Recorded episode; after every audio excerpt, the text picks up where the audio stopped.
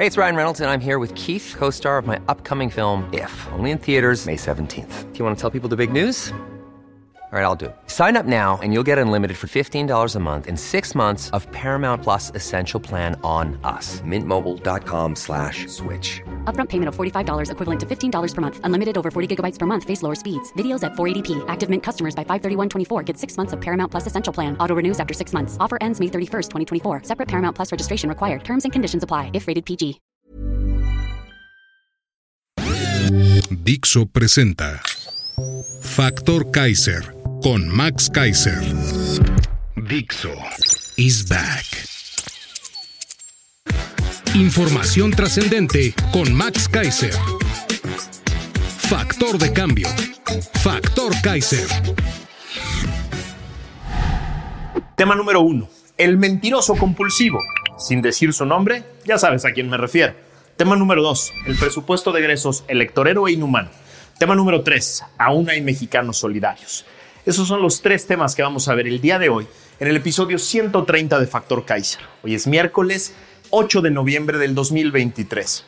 Estos son tres temas muy importantes que tú y yo vamos a seguir analizando, explicando que el presidente y el gobierno quieren que olvides, que ya pases la página, que te olvides de Acapulco, de la destrucción, de los muertos, del presupuesto, que te olvides de todas esas cosas, porque ellos ya no quieren hablar de ellos, ellos quieren seguir hablando de elecciones, de propaganda, de candidatos y no quieren hacerse cargo de su responsabilidad por gobernar el municipio, el estado y el país, donde atacó uno de los huracanes más destructores de la historia de este país.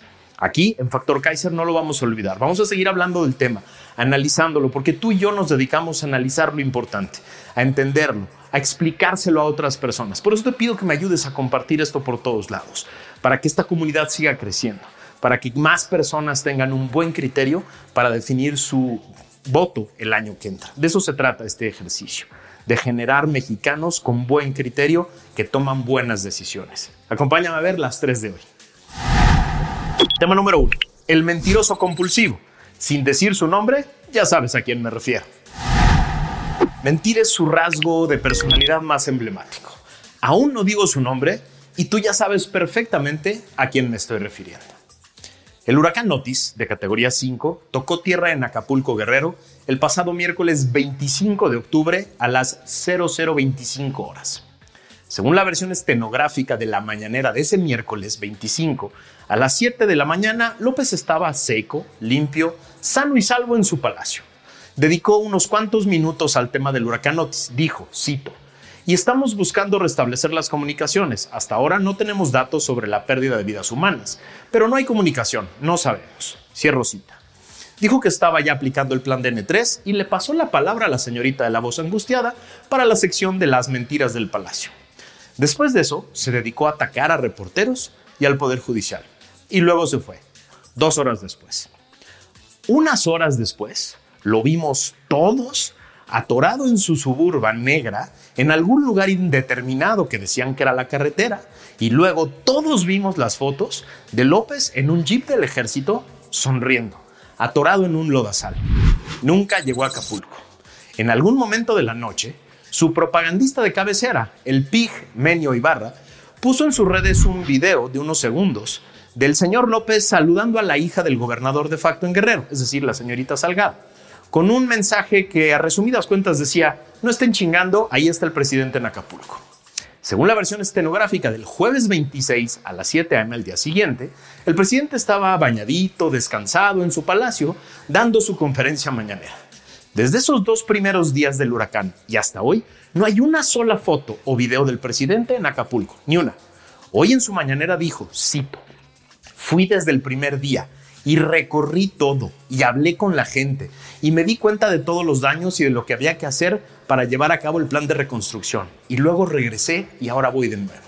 Es decir, el presidente que se toma fotos y videos hasta comiendo tlayudas, dice que fue a Acapulco desde el primer día, dice que recorrió todo, que habló con la gente y no hay ni una sola foto ni un video para probarlo.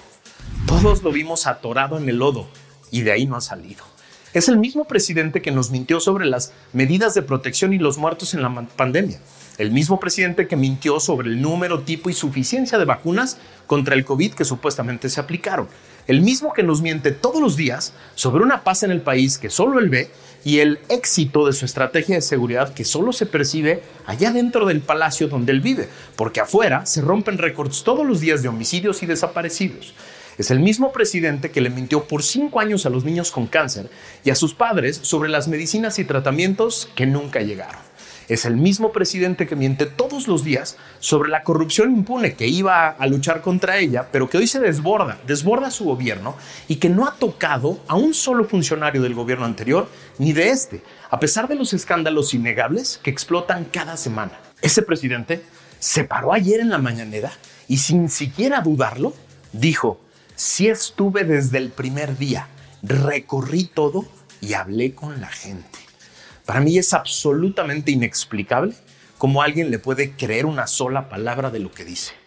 Si es capaz de mentir tan burda y abiertamente sobre la peor tragedia de su sexenio, con algo tan fácil de probar como una mentira, ¿te imaginas cuántas mentiras ha dicho en cinco años que por la complicidad de medios, comunicadores y supuestos analistas se han quedado en el aire como verdades? En Factor Kaiser hacemos el compromiso contigo de seguir exponiendo cada una de sus mentiras, explicar sus consecuencias y dejarlas archivadas aquí en videos y audios para poder sacarle la cuenta en 2024. En Factor Kaiser hacemos el compromiso de seguirle diciendo exactamente lo que es, un mentiroso. Tema número 2 el presupuesto de egresos, electorero e inhumano. Están claramente etiquetados los 120 mil millones de pesos extras que se gastarán solo el año que entra en el tren militar del sureste. El secretario de Hacienda ya confesó abiertamente en una entrevista que el juguetito del tirano costará más de 500 mil millones de pesos.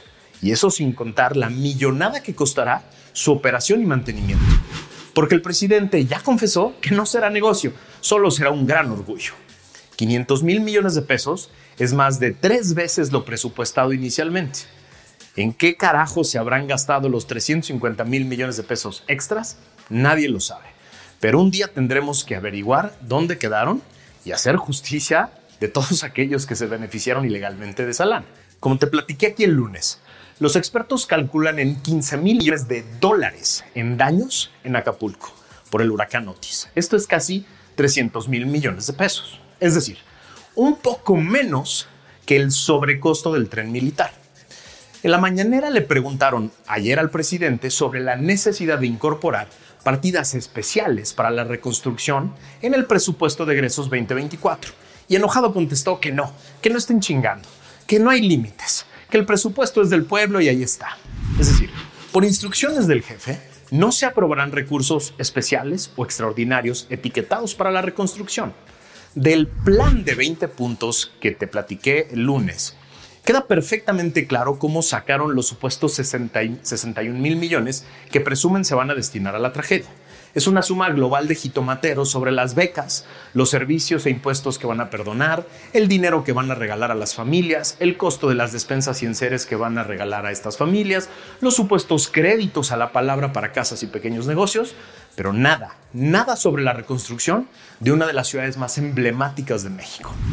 Durante dos días de discusión en la Cámara de Diputados, se negaron sistemáticamente a aprobar partidas concretas, especiales, etiquetadas para la recuperación y la reconstrucción del puerto.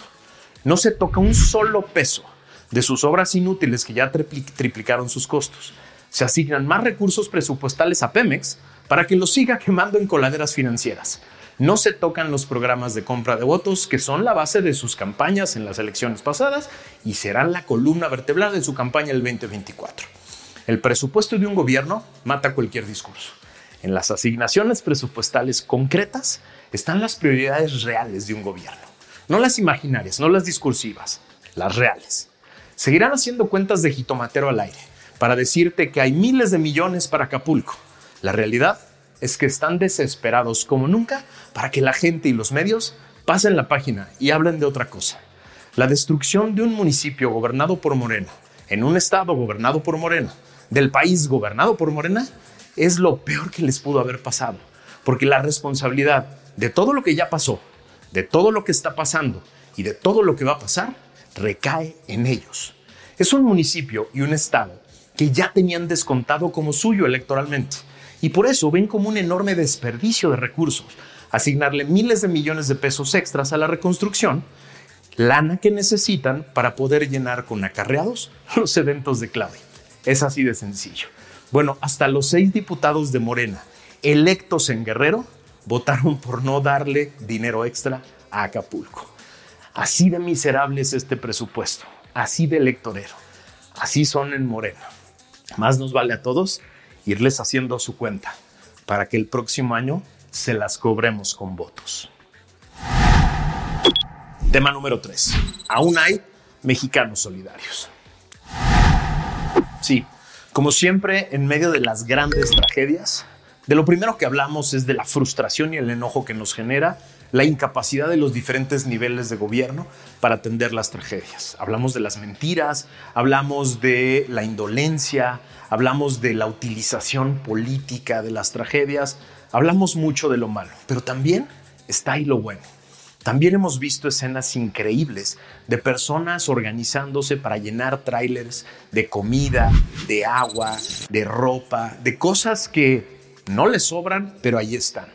Hemos visto escenas increíbles de esta cocina gigantesca que se pone en los diferentes desastres en el mundo y que alimenta a miles de personas todos los días, al lado del gobierno, sin importarles lo que haga o deje de hacer.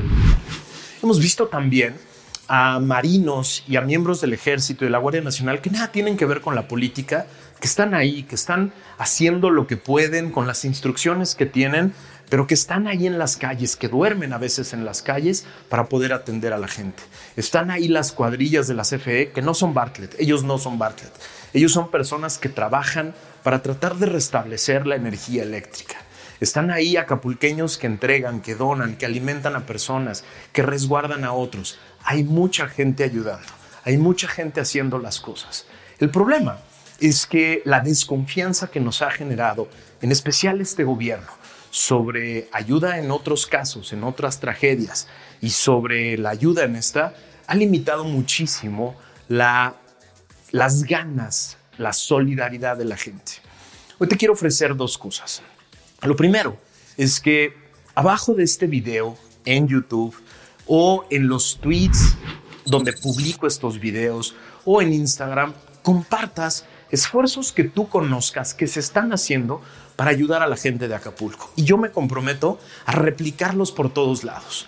Todos aquellos esfuerzos que estén ayudando de verdad, esos e-, esfuerzos auténticos, que no estén tratando de sacar raja política y que estén ahí ayudando a la gente, si los pones aquí abajo, si me los pones a disposición en los tweets, en las diferentes redes donde se ve Factor Kaiser, yo me comprometo a tratar de multiplicarlos, aprovechando que mucha gente sigue a, mí como persona y a Factor Kaiser. Ese es lo primero a lo que me comprometo. Y lo segundo, me comprometo a no olvidar esta tragedia, no olvidar a las víctimas, no olvidar a las personas que viven en Acapulco, seguir insistiendo permanentemente sobre este tema, sobre esta tragedia, a pesar de que el gobierno y muchas de sus eh, huestes, comunicadores y analistas quieren que pasemos a otro tema. Yo aquí en Factor Kaiser me comprometo a hacer lo más público posible las iniciativas sociales, humanas, de la sociedad civil organizada y desorganizada que están tratando de llevar ayuda a Acapulco, de promover la ayuda en Acapulco. Todo lo que quede abajo de estos tweets donde promuevo este, este programa lo voy a tratar de, de replicar por todos lados. Y lo mismo, el compromiso de mantenerme firme en no dejar pasar mentiras, abusos de poder, actos de corrupción y cosas que puedan afectar a Acapulco y a todo México. Esos son los compromisos que hago contigo para que sigamos construyendo comunidad desde Factor Kaiser, para que sigamos construyendo una comunidad de personas, de ciudadanas y ciudadanos que queremos ser factor de cambio, que queremos recobrar el control del destino de este país. Gracias por acompañarme. Nos vemos el viernes.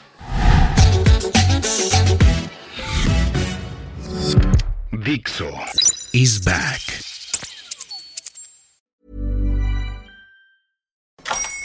Hola, buenos días, mi pana. Buenos días, bienvenido a Sherwin Williams. ¡Ey! ¿Qué onda, compadre?